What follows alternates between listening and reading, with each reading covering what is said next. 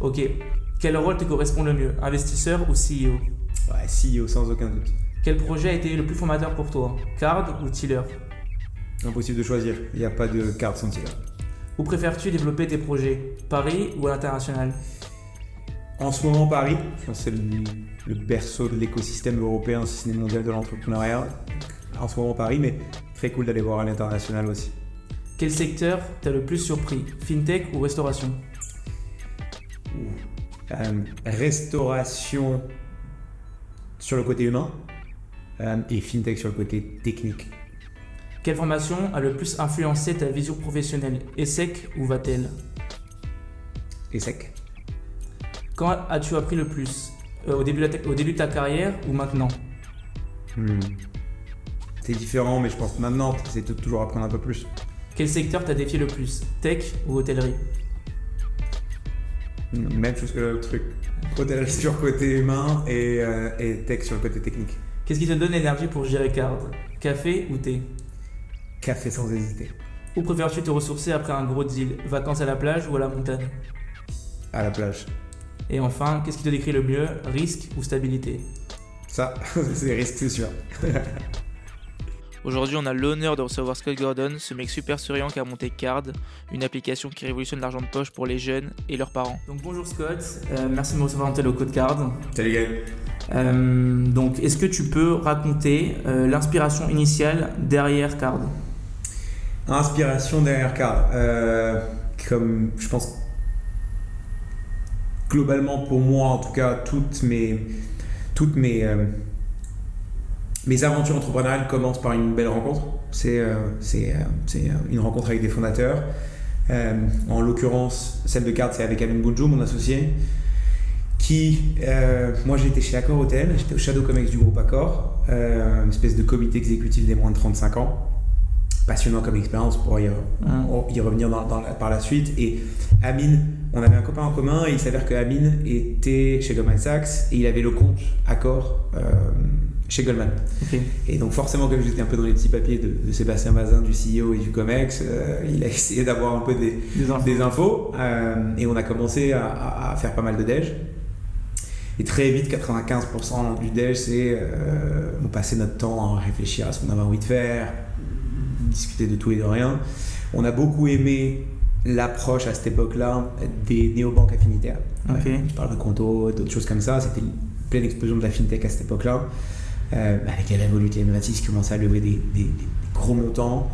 Euh, et donc on a commencé à regarder le marché et on a tout de suite vu une anomalie sur les ados. Euh, et cette anomalie, elle est la suivante, c'est que c'est un marché gigantesque, Mm. plus de 10 millions d'ados en, en France, mais c'est un marché qui est sous-équipé. Ouais. Ils ont globalement pas de carte bancaire, 15-20% du- des moins de 18 qui ont, qui ont une carte bancaire dans les mains. Euh, c'est une génération qui est très digitale, la Gen Z. Il n'y a rien de plus, il n'y a, pas- y a pas plus digital qu'eux par définition. Mais ils sont cantonnés à l'usage d'espèces, alors que 60% de leurs paiements ou leurs transactions nécessitent une carte bancaire.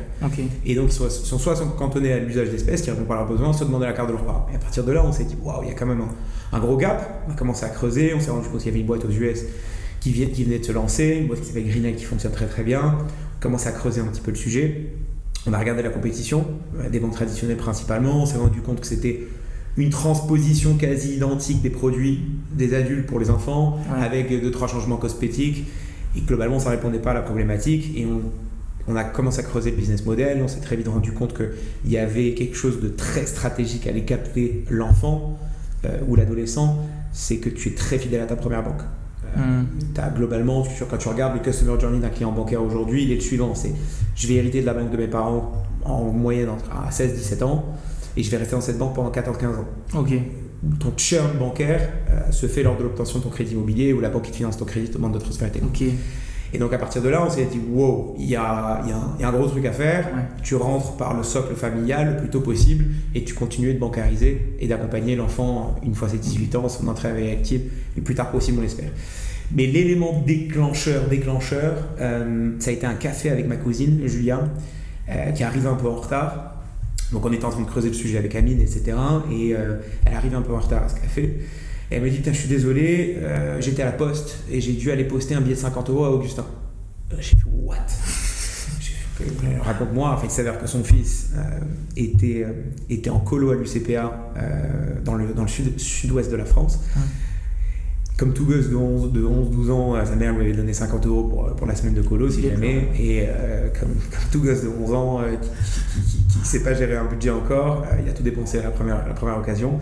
Et il s'avère qu'il avait besoin d'argent pour une sortie culturelle, je sais pas trop quoi, et le seul moyen qu'elle ait trouvé, c'était de lui poster un billet de 50 euros. Et donc à partir de là, on s'est dit, c'est sûr, on s'est dit, il faut y aller. On a commencé à creuser le sujet, et c'est comme ça que a démarré Caro.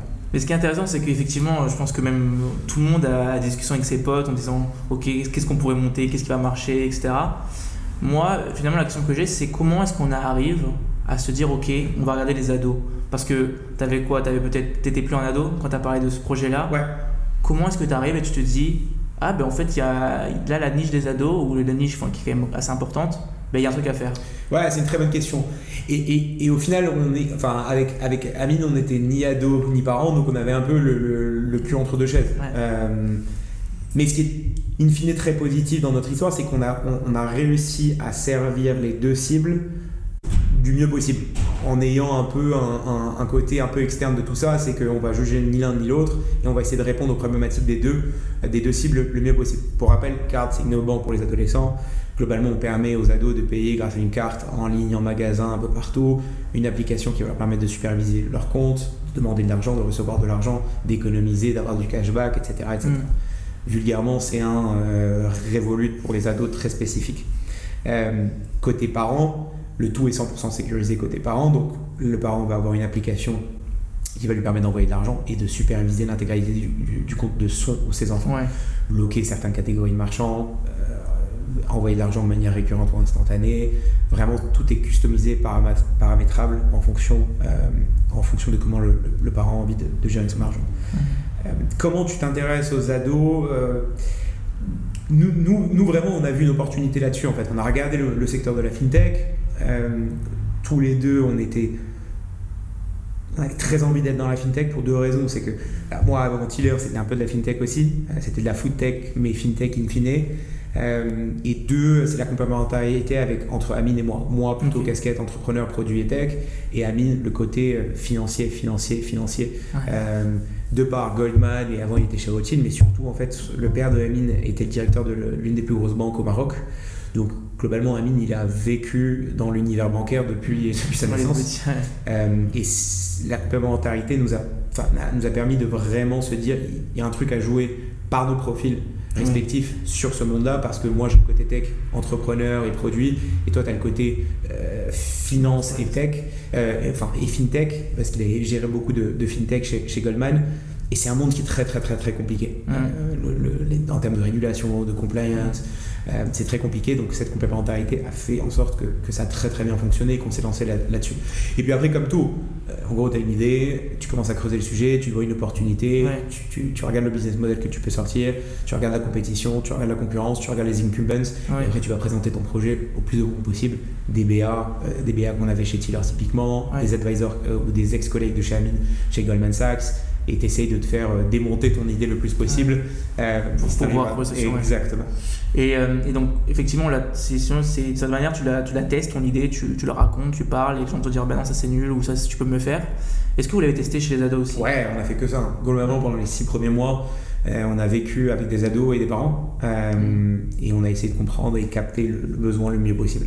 Alors au début, c'est des, des, sketchs, à l'époque il n'y avait pas encore Figma, mais donc c'était des sketchs que tu montrais, cliquables et puis tu essaies de, de, de, de comprendre. Tu de comprendre, de comprendre les habitudes, tu de comprendre comment ils s'en sortent aujourd'hui, comment tu peux répondre au mieux à ce problème-là. Et en fait, la résultante de ces 6, 7, 7 premiers mois où on a vraiment discuté avec les ados et, euh, et les parents, c'est que globalement le besoin il était parfaitement compris chez les ados. Euh, il y avait un vrai pain. Un vrai pain, c'est que euh, aujourd'hui tu files un billet de 20 balles à un ado, il sait pas trop quoi en faire. Tu lui files une carte, il est trop content parce que c'est digital, il peut payer un peu partout, euh, il a sa carte virtuelle, il a sa carte physique, il peut épargner, il peut mettre de côté, il peut superviser l'intégralité de ses mhm. comptes grâce au, module de statistiques, etc. Chez les parents, c'est un peu plus compliqué. euh, des gens en France, donc euh, il ne faut pas, pas, trop bousculer aussi les, les, habitudes. Euh, tu as un, un, élément assez tabou avec l'argent en France, on ne parle que très peu. Et c'est le même constat, peu importe ton héritage familial, que tu sois fils de professeur comme moi ou fils de banquier comme Amine, globalement, tu parles pas d'argent. Et c'est, enfin, notre conviction, c'est que c'est pas bon de ne pas parler d'argent qu'on le veuille ou pas, aujourd'hui, l'argent c'est quand même très très important. Il y a une étude sortie ce matin d'ailleurs sur ce que l'argent fait le bonheur. Il y a quand même pas mal de monde qui disent que oui. Euh, et je dis pas que ça fait le bonheur, mais je dis que ça aide. Ça, ça, y contribue très fortement et ça te donne un, degré de liberté. Et donc, le plus vite tu peux te familiariser avec la gestion de l'argent et la gestion d'un budget, le mieux tu te portes pour ton futur. Mm. Euh, moi, j'ai grandi au Maroc, je suis arrivé euh, en France, j'ai ouvert mon premier compte bancaire. Mes parents me donnaient un peu d'argent quand j'étais étudiant. Et euh, tu te rends compte que le premier mois, ben, tu es capable de payer quand tu n'as plus d'argent. Tu te dis, waouh, c'est quand même génial, c'est fou ce découvert. Puis après, tu rentres dans cette spirale infernale de découvert en découvert, puis de dépassement d'autorisation de découvert en dépassement d'autorisation de découvert. Tu rentres dans cette spirale infernale des agios. Et au final, personne t'a appris à gérer ton budget, personne t'a appris à gérer ton argent. Et donc, nous, c'est la mission de Card, c'est de permettre aux prochaines générations de mieux comprendre leur budget, et d'être plus autonome financièrement le plus tôt possible. Et on va parler de, voilà, de cette notion-là d'éducation qui est pour moi centrale chez Card. Euh, de manière, on va dire, un peu obvious, il y a l'éducation des, des, plus jeunes, mais là aussi dans le discours que tu racontes, il y a l'éducation des parents. Complètement. Le parent est complètement perdu, in fine. Euh, il est peut-être aussi perdu que, que l'enfant. Euh, et, et c'est pas moi qui le dis, c'est les stats. tu as 8 Français sur 10 qui admettent avoir de très mauvaises connaissances financières et tu as 25% de la population française qui est en dépassement d'autorisation découvert chaque mois. Ah Donc c'est énorme. Euh, et c'est grave. Euh, et c'est pas un secret. Enfin, je veux dire, tu, tu, tu vois, euh, tu, tu n'apprends pas l'éducation financière. Non, à l'école, À l'école. Hmm. Tu apprends plein de choses qui sont géniales, mais, mais pas l'éducation financière. Et, et, et, pour nous, l'éducation financière, ça passe un par la pratique, et deux, le plus de contenu qu'on peut fournir à la fois pour l'ado et à la fois pour le parent. typiquement, ça va être au sein de l'application des milliers d'articles sur combien donner, comment épargner, mais ça va être aussi dans la pratique de l'application où un parent qui va ouvrir un compte pour son enfant, mon enfant il a 11 ans, combien je lui donne d'argent poche? Je sais pas. Donc on va lui dire en fonction d'où il vit, en fonction euh, de, où, de, de, l'âge de son enfant, bah, combien, euh, quelle est la moyenne que les quarts d'heure donnent ou les parents quarts d'heure donnent à leurs enfants. Donc on va essayer d'accompagner le plus possible euh, l'enfant et son parent à s'apprivoiser euh, la gestion d'un budget et, et, des finances. Et, et donc il y, a plusieurs, euh, j'imagine qu'il y a plusieurs comment dire, sections dans l'application, il y a plusieurs fonctionnalités. Mm. Est-ce que tu pourrais, en revenir, tu pourrais revenir sur quelques-unes des fonctionnalités qui sont singulières à, Card? Ouais, je, pense que pourquoi on, on, est, je, je, fais beaucoup d'anglicisme, mais c'est mon côté américain, je, je, suis plus excusé. Américain, marocain. Exactement. J'ai une excuse. Euh, on, a réussi avec Carl jusqu'à présent parce qu'on a tout mis sur le produit. Euh, on a toujours tout investi sur, sur notre produit. Et, ce, qui, ce qui fait que globalement, 90% euh, de notre croissance s'est fait de bouche à oreille ou de manière organique, c'est parce qu'on a essayé de créer le meilleur produit. Et c'est essentiel surtout dans une période où tu te lances, euh, si tu commences à investir en marketing, la plupart du temps, c'est qu'il y, a quelque chose qui va pas derrière. Donc nous, on a tout, tout, de suite fait le choix de se dire, on se concentre sur le produit, le produit, le produit, le produit. Et la résultante de se concentrer sur un super produit, c'est que les gens parlent de ton produit et recommandent. Il n'y a rien de plus puissant aujourd'hui qu'une maman qui parle de card à une autre maman alors je dis maman parce que principalement dans les familles, c'est la mère, euh, en tout cas chez Card, qui gère le compte euh, ou l'argent poche euh, des, enfants. Et pourquoi on se différencie d'une d'une banque traditionnelle? Ça, tout est instantané, tout est mm. plus cool, tout est plus ludique, tout est plus fun et tout est plus rapide. Et surtout, tout est fait pour l'enfant et la famille. On n'est pas un compte bancaire, on est plus que ça. On, va justement accompagner la famille dans euh, ce, chemin ou ce, ou ce parcours d'éducation financière on va, où ça va être évolutif, l'application va t'accompagner en fonction de l'âge, en fonction des achievements que tu vas réussir à avoir au sein de ta famille. Donc c'est plus qu'une carte bancaire, c'est vraiment euh, une expérience complètement, complètement différente que ce que, ce que n'importe qui pourrait, pourrait proposer. Et donc c'est super intéressant parce que tu dis que donc, tout l'argent, enfin en tout cas tout l'argent, on va dire la majorité de l'argent, vous l'avez investi dans le produit et donc pas dans le marketing. Et donc je voulais revenir un peu sur, euh, voilà, vous avez levé des fonds euh, pour Card, 15 millions Oui, 18 en tout. Ok, 18 millions. Euh, moi j'ai deux questions. La première c'est donc concrètement, où est-ce que tu as mis ces, ces, fonds-là? Donc j'ai l'impression dans le produit. Et puis en fait la question centrale, c'est comment est-ce que tu fais pour pas te cramer bah, rapidement en fait, avec l'argent Ouais. Nous, globalement, on a dû investir 80% de, de, notre argent dans, dans, le produit, donc dans, dans, dans l'équipe. Ouais le produit est fait par des, gens très très talentueux et je pense qu'on a une, des meilleures équipes tech et produits sur, sur la place. Euh, parisienne, du moins si ce n'est européenne. Mais globalement, ouais, on a investi là-dedans. On a, fait, on a essayé de recruter les meilleurs euh, des meilleures startups. Euh, comment tu fais pour pas te cramer Tu as investi ce que tu peux te permettre d'investir. Tu ne burnes pas comme un, comme un dingue. Et puis surtout, tu essaies de faire du revenu. c'est aussi simple que ça. C'est des plus et des moins. Hein, donc il faut trouver ça. Ouais, parce que ça, ça, paraît simple sur le papier. là, là, en ce moment même, on entend énormément de boîtes qui ben, finalement sont utilisées par énormément de personnes. Ouais, c'est très compliqué. Et, particulièrement pour, pour nous, c'est que euh, tu, tu, tu, marches dans la rue, tu arrêtes 10 personnes, tu leur demandes combien vous payez votre compte bancaire. Je te garantis que tu en as 6 sur les 10, à minima 9 qui ne savent pas de répondre.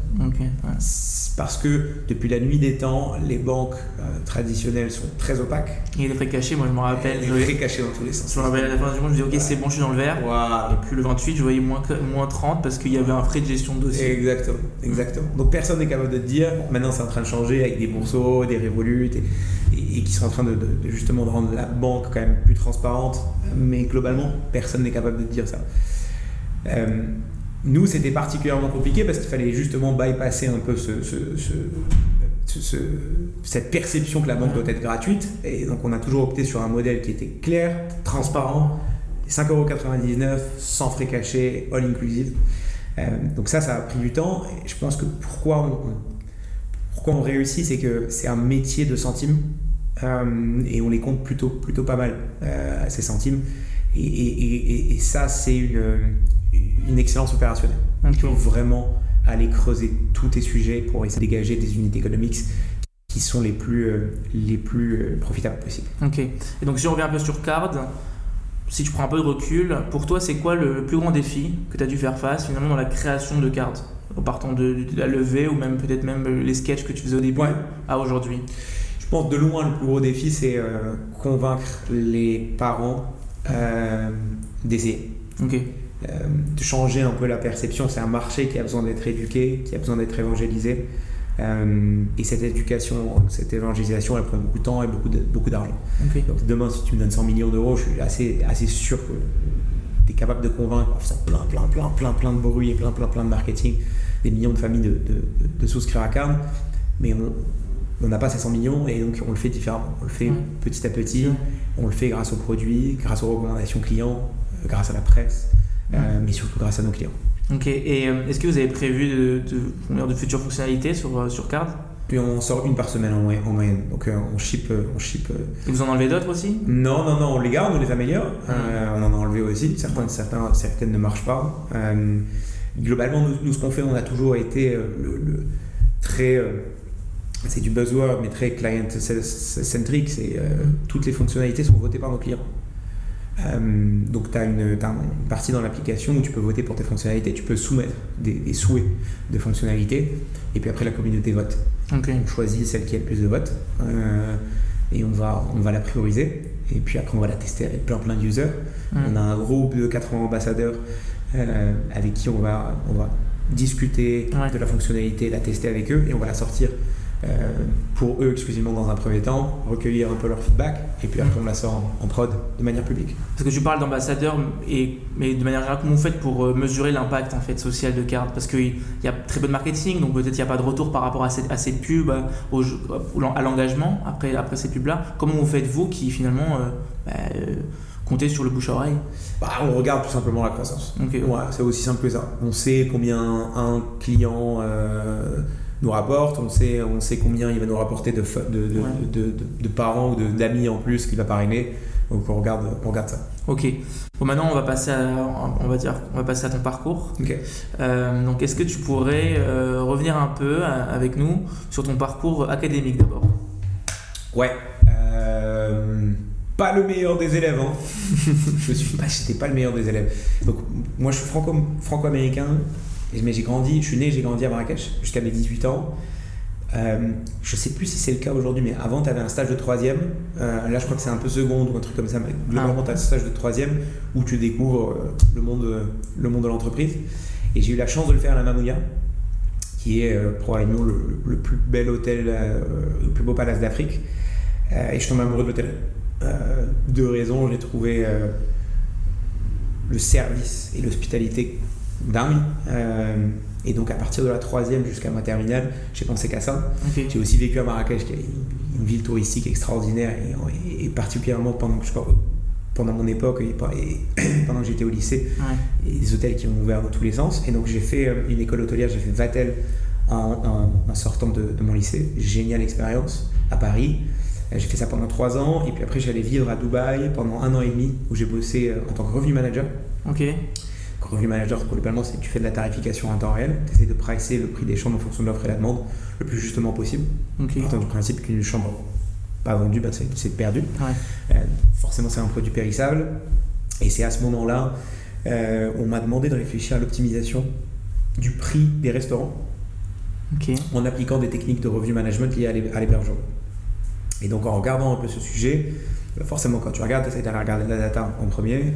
Et euh, ah, pour les restaurants, à cette époque-là, tu avais un logiciel de caisse qui s'appelait Micros. Euh, c'est un truc très robuste colossal, euh, mais qui donnait très peu de data. tu avais ce qu'on appelle un ticket Z, euh, ou à la clôture de, de ta journée, la plupart du temps à la fin de ton service euh, de restauration de- le soir, plutôt vers minuit, tu, tu imprimes ce qui s'appelle un ticket Z, c'est un ticket interminable qui fait plusieurs mètres de long, et tu vas aller taper à la main sur ton Excel ou sur, sur- sur n'importe quel logiciel que tu, tu- que, que tu utilises pour avoir un peu tes, tes données. Partir de là, je me suis dit, c'est quand même c'est compliqué, compliqué de, de- de- de Ouais. faire de la tarification en temps réel alors que bah, tu n'arrives même pas à sortir de la donnée. Euh, et donc ça, ça, ça m'est resté un peu dans, dans, dans, la tête. Mm. À ce moment-là, j'ai commencé à vraiment aimer les chiffres à Dubaï parce que tu fais beaucoup de- de- d'Excel en Ouais. management et, et je- je sentais qu'il me, manquait- il me manquait quelque chose. Il me manquait euh, des compétences un peu plus généralistes, euh, côté business, côté finance. Euh, et c'est comme ça que j'ai décidé de passer les concours, les concours euh, passerelles pour, pour intégrer les SEC. Et j'ai eu la chance d'intégrer les SEC. C'était formidable pour moi parce que Vatel, c'est une super école, mais c'est vraiment pas le même euh, statut euh, et la même qualité de prof euh, que les SEC. Pour moi, c'était j'étais comme un gosse, c'était un peu une vitrine parce que tu apprenais des, des gens, de gens extraordinaires. Euh, et à l'ESSEC, j'ai fait SP Finance. Et euh, je rencontre Joseph euh, à l'ESSEC. Et c'était à cette époque-là, c'était la sortie de l'iPad. Donc ça commençait à, vraiment à se démocratiser. Et euh, on se dit, putain, c'est quand même dingue. euh, on pourrait potentiellement prendre un iPad, créer un logiciel et le vendre aux restaurateurs. Euh, tu undercut le prix euh, des, des- des- des modèles traditionnels qui te coûtent 10-15 000 euros à Ouais. installer grâce à juste un iPad et un SaaS. C'est comme ça qu'on a commencé à vivre l'idée de Tiller. Euh, et puis après, on a ajouté Dimitri, mon cousin qui était HEC euh, à cette époque-là. Euh, et c'est comme ça que le trio de, de Tiller s'est formé. On a été incubé avec Sex Ventures. Et c'est comme ça que c'est parti. Ce que j'avais demandé parce que il y a une différence entre monter sa boîte quand tu as déjà monté plusieurs boîtes et que bon, tu, connais, tu connais un peu l'écosystème Ouais. et monter sa boîte quand tu es étudiant. Ouais. Euh, moi, je, on, est, on est beaucoup dans- à l'école, on voit des, on, on a des idées, on se dit ce serait incroyable si on fait ça, mais finalement on, on se tourne vers qui? Ouais. Il y en a qui ont la chance d'avoir SC Venture, effectivement, mais est-ce que tu as des conseils? Ouais, bien sûr. Et honnêtement, euh, c'est très compliqué. hein. C'est pour ça que j'ai beaucoup de respect pour les, les first-time entrepreneurs, pour l'avoir été. Euh, tu, tu sautes dans le vide. Et particulièrement, nous, c'était 2013-2014. La French Tech, à cette époque-là, elle n'était pas encore montée. Donc euh, il n'y avait, rien. hein. Tu levais 200 000 euros, tu avais l'impression de faire un IPO. Il y avait peu de business angel. La tech, c'était vraiment la genèse de la French Tech. Donc c'était le tout, tout, tout, tout, tout, tout, tout début. A vraiment les prémices de ça. Euh, il faut essayer de rencontrer le plus de monde possible. Euh, je pense que c'est euh, le, le seul, euh, conseil que je donne, c'est globalement, il faut être accompagné, que ce soit un essai dans un incubateur. Il faut essayer de rentrer dans l'écosystème somehow. Le meilleur, c'est de trouver des mentors qui aiment le projet, qui aiment l'équipe, qui ont envie d'aider, qui ont envie d'introduire à d'autres. Et c'est comme ça que tu, petit à petit, tu, tu bâtis ton réseau euh, et tu commences à à rentrer un peu dans, cet écosystème. Aujourd'hui, c'est dix fois plus facile.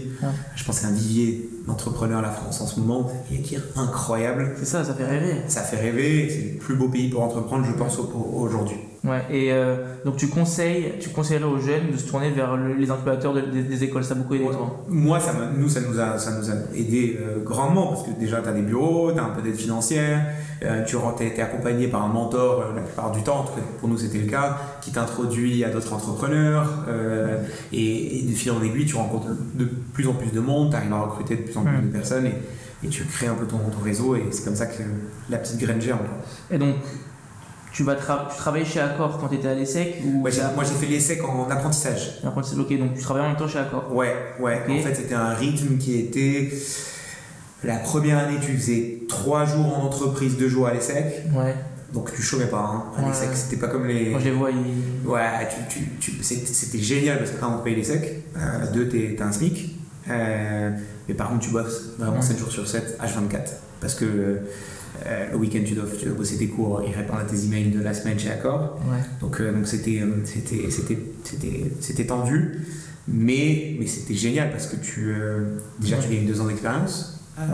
on te paye les secs, qui est quand même pas donné.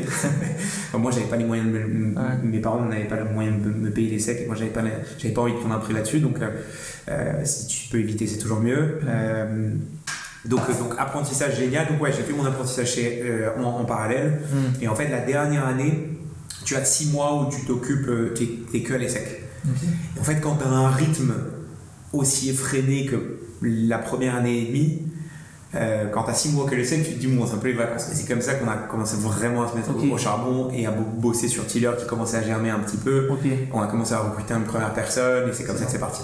Et, et, donc voilà, c'est ça, ce qui est intéressant, c'est que en regardant un peu, tu travaillais chez Accor, ouais. tu as monté à côté de Tiller, et puis tu as même monté un restaurant euh, Ouais, j'ai monté, euh, je crois que c'était un ou deux ans après, j'ai un copain qui, euh, on aimait bien le concept de Homer à Paris, il était un, un espèce de seafood lobster roll, et il n'y en avait pas à Bordeaux. Mon pote était à Bordeaux et donc on a, on a décidé de, monter ça avec Dimitri avec qui j'avais fait avec, avec, avec Tiller et Alex et donc on s'est dit, on va faire globalement un peu un copycat à notre sauce de Homer, mais à Bordeaux, on, l'a appelé Jean Pince. Je suis assez fier du, de la trouvaille du nom. Et donc on a lancé ça à Bordeaux et c'était globalement Affordable Lobster. Euh, et donc c'est plus une super, euh, super euh, aventure entrepreneuriale avec des potes. Ouais, c'est plus un, c'est un kiff, ouais, c'est un kiff, dans le... exactement, exactement. Mais comment tu fais pour gérer autant de... Je veux dire, c'est comment est-ce que tu gères en même temps? Donc accord, euh, l'essai, Tiller, et même, même si c'est du kiff à côté, j'en pense. Il faut, il faut quand même être ordonné dans sa tête pour pouvoir. Euh, ouais, moi j'ai, moi j'ai toujours été un ayatollah de l'organisation, euh, essayer de, de, gérer un, mon temps un peu, un peu freak, mais mon agenda est pas mal millimétré de manière assez militaire. et après, c'est juste des priorités. Hein. à cette époque-là, j'avais pas d'enfants, euh, des jeunes, t'as plein d'énergie, donc euh, il faut juste bien, euh, bien cadrer le temps et ton investissement. Et pour revenir un peu du coup, si on prend un peu de recul, tu as, entrepris énormément. J'ai une question sur l'entrepreneuriat. Tu, tu, voulais entreprendre, c'était, si tu veux, dans l'idée où tu ne voulais pas travailler dans une entreprise, tu voulais être ton propre chef, ou ça a été plus une opportunité comme ça, où tu t'es dit, il manque quelque chose, j'ai envie de, t'apporter ma pierre à l'église Non, je, pense que c'est. Euh, moi, j'ai toujours su que j'allais être entrepreneur, je pense. Euh, c'est, euh, comment on dit, embedded dans, ta personnalité. Ouais, c'est, ouais, inné. mais j'avais aussi envie de voir comment fonctionnait un grand groupe. et c'est pas tous les entrepreneurs font ça, où tu montes une boîte, puis après tu vas dans un grand groupe. La plupart du temps, c'est tu restes dans un, es dans un grand groupe, tu montes une boîte. Euh, et j'avais absolument envie de voir aussi comment ça se passait de l'autre, l'autre côté de la, barrière, entre guillemets. Euh, et c'est comme ça que je suis allé à, Singapour. J'ai décidé de rejoindre Accor, premier amour, euh, à Singapour pendant deux ans et demi dans, le cadre du, Shadow Comex du groupe. Et c'était formidable. Alors, j'en suis parti, donc je, savais que j'allais remonter une boîte et j'ai eu la bonne opportunité avec, avec Amine. Mais, mais je crache pas du tout sur le monde corporate et sur les grosses boîtes. Au contraire, je pense que tu apprends beaucoup, beaucoup, beaucoup de ces expériences. Euh, c'est très marrant de voir un peu aussi comment fonctionne un gros groupe du CAC 40, la politique interne, comment tu navigues justement là-dedans, comment tu, gères des organisations qui sont tentaculaires avec 300 000 employés. Euh, mais ça sert Bien sûr que ça sert. Euh, complètement, ça sert. Je serais le premier à dire que, que, bien sûr que ça sert. Je pense que toutes les expériences servent. il faut juste savoir euh, pool de plug quand tu as, as, envie de pool de plug, mais bien sûr que ça sert, bien sûr. Et donc, tu avances un peu et puis tu commences à devenir investisseur. C'est-à-dire que tu vas. Je, en faisant mes recherches, j'ai vu que tu as commencé à investir en 2021, enfin en tout cas ce qui, ce qui apparaît. Déjà, pourquoi, pourquoi est-ce que tu as commencé à investir? euh, Et puis comment? Ouais. Pourquoi C'est très simple, parce que j'ai eu un peu d'argent. c'est aussi simple que ça. J'ai pas investi avant parce que j'avais pas. mais tu pourrais diversifier. Comment dire Je veux dire, c'est as investi dans des, dans des startups, ouais. dans des boîtes. Tu peux investir aujourd'hui, il y a plein de moyens d'investir sur le marché. Oui, oui, oui, oui, mais bon, quand t'as pas d'argent, c'est compliqué d'investir tout court. Euh, donc avant, j'avais pas d'argent. On a vendu Tiller, donc on a, on a gagné un petit peu d'argent. Euh, et j'ai ouais, globalement investi en startup parce que. Euh, parce que j'adore ça, euh, aussi simple que ça. Moi, j'adore. Pour moi, c'est surtout le early stage, c'est un truc humain. Euh, j'ai pas investi dans un secteur. J'ai complètement, complètement secteur agnostique. J'ai investi dans des, dans des hommes et des femmes plutôt que, que dans des projets, dans un premier temps. Et puis parce que quand tu es fondateur et quand tu es entrepreneur, hmm. d'entrepreneur à entrepreneur, il y a une autre approche. Euh, tu vois, moi j'ai bâti euh, euh, Card, globalement j'ai 140 business angels. J'ai très peu de fonds d'investissement. et j'en suis très content, je suis très content de ce choix. Et tu le savais avant ouais, ouais, ouais, bien sûr. Moi, je, trouve que lever des fonds avec des, business angels, c'est formidable. parce que tu as 144 cerveaux différents, 144 expertises différentes parce que tu as des gens qui ont globalement entrepris, euh, qui ont monté des boîtes, d'autres, certains à succès, d'autres qui ont fait des faillites. Et tu as une richesse intellectuelle et de conseils qui est, euh, qui est gigantesque. Alors tu peux, ça ne peut pas perdurer en vitam éternel, parce qu'à un moment, tu as besoin d'investisseurs un peu professionnels. Mais, euh, mais je trouve ça formidable d'avoir, d'avoir autant de, de, personnes à mon capital. Pour moi, c'est une grande chance. Et donc, toi, comment est-ce que, par, par exemple, oui, ton, le fait que tu sois fondateur et CEO aujourd'hui, comment est-ce que ça t'aide euh, finalement pour investir? Bah, C'est un petit monde hein, quand même, tu vois, c'est un petit monde. Donc euh, la plupart du temps, euh, tu, tes premières levées en précide, tu le fais au. enfin, il faut être fou pour investir en précide. Donc la plupart du temps, les fous, c'est des, des ex-entrepreneurs ou des entrepreneurs actuels. et donc, bah, c'est un petit écosystème, donc tout le monde se rencontre. Et puis tu as envie de faire confiance à notre fondateur aussi. tu vois, quand tu parles d'entrepreneur entrepreneur, tu parles pas de la même façon que d'un entrepreneur qui pitch un fonds. Un fonds, il est professionnel, une personne qui gère le fonds, la plupart du temps, il n'a pas entrepris. Euh, donc, c'est pas du tout la même discussion. Et donc, ça permet d'avoir accès à des super dossiers, euh, ça te permet de rencontrer plein, plein, plein de monde. Et pour moi, c'est ça un peu la richesse de, l'investissement, c'est que ça te permet de rencontrer des gens d'horizons complètement différents, ça te permet de connaître d'autres industries. Euh, et donc, c'est une vraie richesse. C'est une vraie richesse. Donc, tu as, investi énormément, ouais. tu investis toujours, tu as aussi fait partie d'une boîte qui a été vendue. Euh, comment est-ce que tu sais que c'est le bon moment de vendre? Euh, When the price is right. c'est aussi simple que ça. Je pense que tu as, un cycle de, de, de, boîtes, un cycle qui, qui, arrive à sa fin la plupart du temps quand tu, quand tu, quand tu vends. C'est soit tu as besoin de nouveaux capitaux pour continuer à croître, et soit tu le fais en levant d'autres fonds, soit tu le fais en t'adossant à une autre boîte. Euh, et, je pense que c'est très stratégique, en l'occurrence un tiller. Mm. La valeur de la boîte a été décuplée depuis son acquisition. Euh, c'est l'une des meilleures acquisitions que SumUp ait faite. Euh, parce que c'est coulé source, parce qu'il y a d'énormes synergies à faire. Mm. Euh, donc l'intégration s'est formidablement bien, bien passée. Joseph et Dimitri sont restés trois ans dans la, dans la boîte post-acquisition. Et on, Donc tu voulais pas rester triplé Non. Moi j'étais déjà parti. J'étais déjà parti pour, pour monter Card.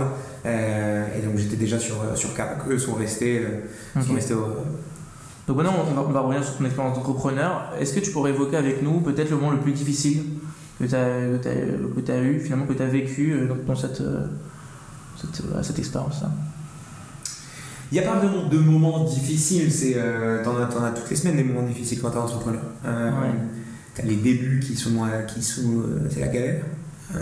tu penses que tu vas, tu vas jamais réussir, qui sont très compliqués à gérer.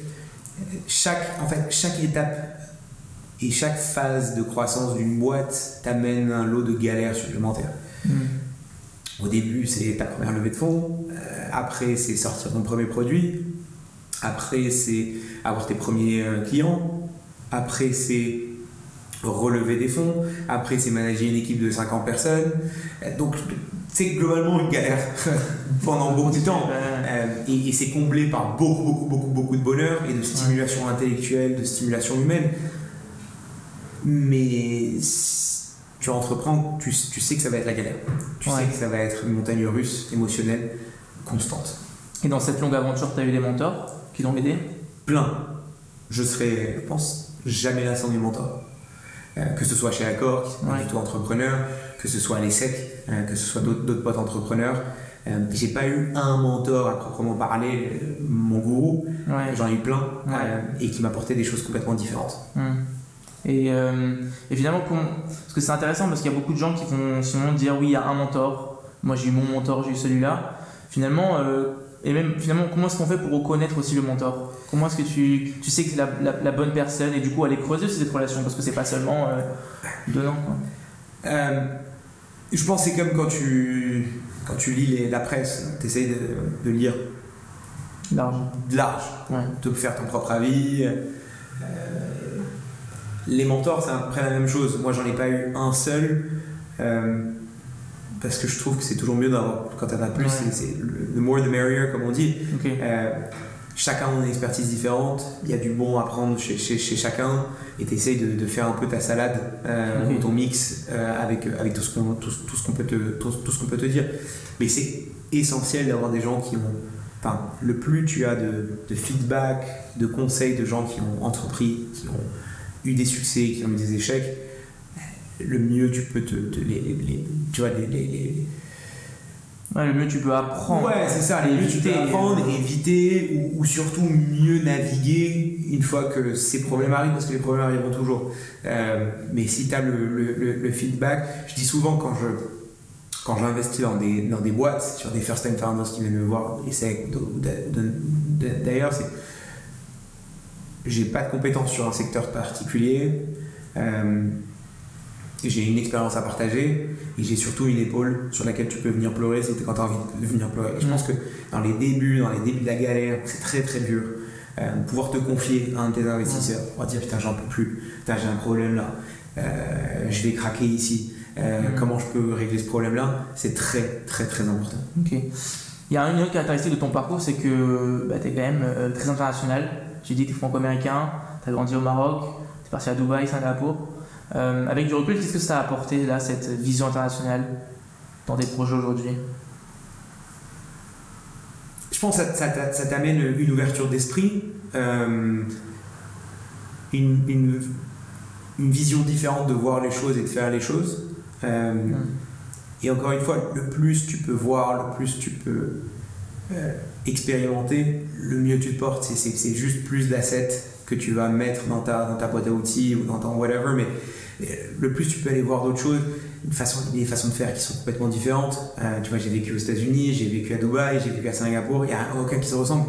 Euh, en France, au Maroc, c'est une richesse extraordinaire que de, que de, que de, que de voyager, que de, que de que d'aller bosser à droite à gauche. Donc j'encourage tout le monde à le faire autant que possible. Euh, le moins tu restes dans un, dans un écosystème euh, propre, euh, le, mieux tu te portes. Et si tu vas explorer à droite à gauche, c'est que bénéfique. Avec le profil international que tu as, est-ce que Card aussi a aussi comment dire, cette, cette idée de, de s'expandre à, l'international? Ouais, complètement. je pense que quand tu regardes les millions de familles en Europe, elles ont toutes le même problème. Euh, il est même qu'en France. Il n'y a pas de solution en Europe encore. Il n'y a pas encore de solution en Europe. On est, aujourd'hui le, seul acteur indépendant en Europe et donc euh, on, on s'est concentré sur la France. Pour nous, c'était essentiel de, devenir leader et imposer ce leadership en France avant d'aller s'étendre dans d'autres pays. Euh, on l'est aujourd'hui en, en, France, on va continuer de l'être. Et puis après, on va aller, on va aller voir nos voisins européens pour, pour leur faire découvrir Card. Je vous le souhaite. Bon, maintenant, on va passer à la dernière partie du podcast, donc une fois à question. Donc, c'est des questions qui ont été posées par des étudiants en amont, et maintenant, je vais les poser. Génial. Euh, donc, dans, le, dans, le, dans, voilà, dans ces questions-là, tu as beaucoup d'entrepreneurs, de gens qui veulent entreprendre. Si tu devais revenir, retenir, si tu devais leur, leur, leur donner un conseil pour euh, réussir l'expérience entrepreneuriale, qu'est-ce que tu leur donnerais? Y aller à fond. Y aller à fond. Jamais regarder en arrière et foncer devant. Deuxième question, euh, elle est liée, euh, si tu veux, à, cette, à ce choix-là de, de, retourner à l'ESSEC, en tout cas, enfin de retourner à l'ESSEC, d'aller à l'ESSEC. Euh, comment est-ce que, euh, finalement, alors qu'on est dans le monde du travail, on arrive à dire, ok, je vais revenir un peu en arrière ouais. et je vais partir euh, en cours? Ouais, C'est une très bonne question. Moi, je l'ai fait pour deux, deux, deux, raisons. Dans ma famille, j'ai une sœur et deux cousins qui sont comme des frères et sœurs, qui sont mmh. tous les trois euh, brillants. Euh, c'est tous des grandes écoles, euh, des sciences po, des HEC, des ENARC, des choses comme ça. moi, j'étais un peu le vilain petit canard. ouais, j'étais surtout dans la bataille. Et, et, et, je me suis dit qu'il fallait que j'ai un, un, tampon en école pour faire plaisir à mon grand-père en vrai. Euh, et pour pas être le vilain petit canard, ce qui est débile. Mais, mais, globalement, c'est un peu pour ça que je l'ai fait. Mais pour moi, ça a été un, truc. Les sexes, ça a été complètement révolutionnaire parce que l'enseignement, il a rien. L'éducation, il n'y a rien de plus important et l'enseignement, il n'y a rien de plus important. Et quand tu as la chance d'aller étudier euh, dans des écoles aussi formidables que sont les SEC et les grandes écoles, quand tu as la chance d'avoir un, un, système éducatif aussi performant que celui en France, alors il n'est pas fait pour tout le monde, et c'est pas, pas, le but, mais c'est pas le but du podcast de revenir là-dessus, mais c'est une chance incroyable. Et pour moi, c'était une richesse où vraiment j'allais en cours en me disant putain, quel kiff, quelle chance. Ouais. Euh, et je pensais pas, tu vois, tu, tu reviens, tu, tu, tu, tu m'avais dit ça quand j'avais 16 ans, où je faisais tout l'opposé de, de, de, ça, j'avais pas l'école. Euh, je, je, je, dit non mais jamais de la vie. Euh, je pense que être éduqué et aller à l'école, c'est une chance incroyable. Euh, euh, le savoir, c'est génial. Je peux pas m'entendre avec des gens qui, disent que, que, ça sert à rien. Euh, alors c'est pas fait pour tout le monde. En tout cas, pour moi, ça a été extraordinaire. Je pense si tu vas dans un mindset où j'ai envie d'apprendre et tu es motivé et tu as envie de le faire, c'est complètement différent que si tu vas un reculons en disant je viens de me taper deux ans de prépa, ouais. euh, ça me saoule, euh, je vais y aller, je vais aller à l'ESSEC ou à HEC pour faire la fête. Moi, je voulais prendre le plus de cours possible, le plus de matière possible, le plus de space possible. Euh, oui, le désir d'apprendre. Hein. Le désir d'apprendre, exactement. Et aussi, mais, mais, il faut que ça plaise, hein, il faut que ça plaise, il faut bien choisir ses études, bien choisir son école. Ouais. Euh, mmh. Il faut vraiment y aller quand, quand ça, te, ça, te fait kiffer. Quoi. Il y a d'autres questions qui sont revenues sur euh, finalement le fait que tu as investi dans énormément de secteurs, tu as vu énormément de choses. Aujourd'hui, euh, les gens aimeraient avoir un peu de, enfin, avoir ton avis sur finalement est-ce qu'il y a des grandes tendances aujourd'hui qui se, qui se dégagent euh, et qui sont pour toi euh, porteurs d'innovation euh? Ouais, je pense que la grande tendance aujourd'hui, c'est l'IA. Il n'y a, pas photo. Euh, surtout qu'on est dans l'épisode OpenAI avec Sam Altman. Mais ouais, ouais je pense que l'IA, c'est la prochaine grosse révolution, ça, il n'y a pas trop de doute. Autant j'avais des, des, des, doutes sur est-ce que le Web3 ça, ça, allait être une grosse révolution l'année dernière. J'ai investi dans 2-3 boîtes en, en, en Web3. Euh, il y a beaucoup de potentiel. Autant je pense que c'est pas le même degré de révolution que, que l'intelligence artificielle euh, aujourd'hui. Donc ouais, la, la, prochaine révolution, elle, elle est, euh, elle est dans l'intelligence artificielle, ça, il n'y a pas trop de doute. Et par rapport à Card, est-ce que vous, vous y pensez? Ouais, complètement, on y pense, on fait plus penser, on, on, on se met au travail là-dessus. Il euh, y, y, a des bienfaits qui sont géniaux de, de, de ouais, l'intelligence artificielle. Un gain de temps énorme. C'est un gain de temps énorme, que ce soit sur le service client, euh, où tu peux, tu peux globalement gagner beaucoup, beaucoup de temps et d'efficacité en intégrant euh, de l'IA. Euh, que ce soit sur la recommandation aussi, euh, sur comment mieux épargner, euh, comment mieux aller voir tes statistiques, ta data, poser mmh. des questions. Donc ouais, on, on, bosse à fond dessus aussi pour voir comment on peut leverager au maximum ces outils dans, notre, dans notre produit. Ok. Avant dernière question, euh, c'était euh, voilà une question un peu sur euh, finalement ton, ton, sentiment et sur, sur tout ce que tu as vécu. Si tu devais revenir, euh, je sais pas, 20 ans en arrière, et que tu devais parler à ton toi de l'essai ou à ton toi de Vatel, euh, qu'est-ce que tu lui dirais? Est-ce que tu aurais fait des choses différemment? Euh, ouais, je, je regarde pas trop en arrière. Euh, je, me- je me concentre plutôt sur le, le futur que sur le passé. Côté très optimiste aussi. Ah, je lui dirais, change pas grand chose, vas-y à fond. Euh, N'oublie pas de souffler de temps en temps aussi. Euh, tu vois, tu me posais faire plein plein de choses en même Ouais. temps, c'est- quand même assez épuisant. Mais je ferai pas, pas beaucoup de choses différentes, différemment, je pense. J'irai, je, foncerai comme Ton je- caractère optimiste. Ouais, ouais, exactement. Je foncerai, j'aime pas regarder en arrière, euh, même si c'est c'est bien de regarder en arrière, euh, mais j'aime pas trop le faire, je préfère me concentrer sur le, sur le, sur le, le sur le, futur. sur le futur. Donc pour terminer le podcast, on a l'habitude dans le podcast de, de laisser le mot de la fin à l'invité. Donc euh, est-ce que tu voudrais aborder euh, un dernier thème qu'on n'a pas, qu'on n'a pas discuté ou peut-être un dernier conseil que tu as pour les étudiants, les jeunes professionnels qui nous écoutent? Ouais, j'en ai un et, elle, est, elle est aussi euh, reliée à ta question avant. Qu'est-ce que tu ferais différemment? Euh, Ou qu'est-ce que tu dirais à un Scott il y a, il y a- il y a 15 ans ou 20 ans? 20 ans. Ça me rajeunit pas. Euh, fait- faites du sport. Faites du sport. Euh, les bienfaits d'une activité physique, euh, pour moi, ont été game changer depuis la découverte du sport euh, globalement euh, après les secs. Donc ça, je le referai peut-être diffé- différemment, je le ferai plus tôt et je le ferai de manière plus régulière. Mais euh, Ça veut dire quoi aller courir? par exemple, pour moi, c'est aller Ouais. courir, ou faire du vélo, ou aller nager. Je fais beaucoup de triathlon, des trucs comme ça. Pour d'autres, ça peut être euh, du tir à l'arc, l'escalade, je sais Ouais. pas. Faites, euh, faites une, une- une activité sportive euh, ou, ou- ou autre, mais les bienfaits d'une décharge d'endorphine, pour moi, c'est euh, la meilleure drogue du monde. Euh, parce que ça te permet d'être meilleur CEO, meilleur mari, meilleur papa, meilleur ami, d'avoir les idées claires. Il n'y a rien de plus efficace pour moi ou une grosse journée d'aller courir. Tu penses, à, tu penses à ta journée, tu réfléchis à ce que tu vas dire, tu arrives avec une longueur d'avance sur, sur celui qui s'est réveillé il y a 15 minutes et qui a la tête dans le cul encore et qui a pas pris son café. Toi, t'es frais. Euh, donc, ouais, moi je dirais ça. Ok, bon, bah, merci Scott de m'avoir reçu dans tes bureaux et à très vite. À très vite, merci.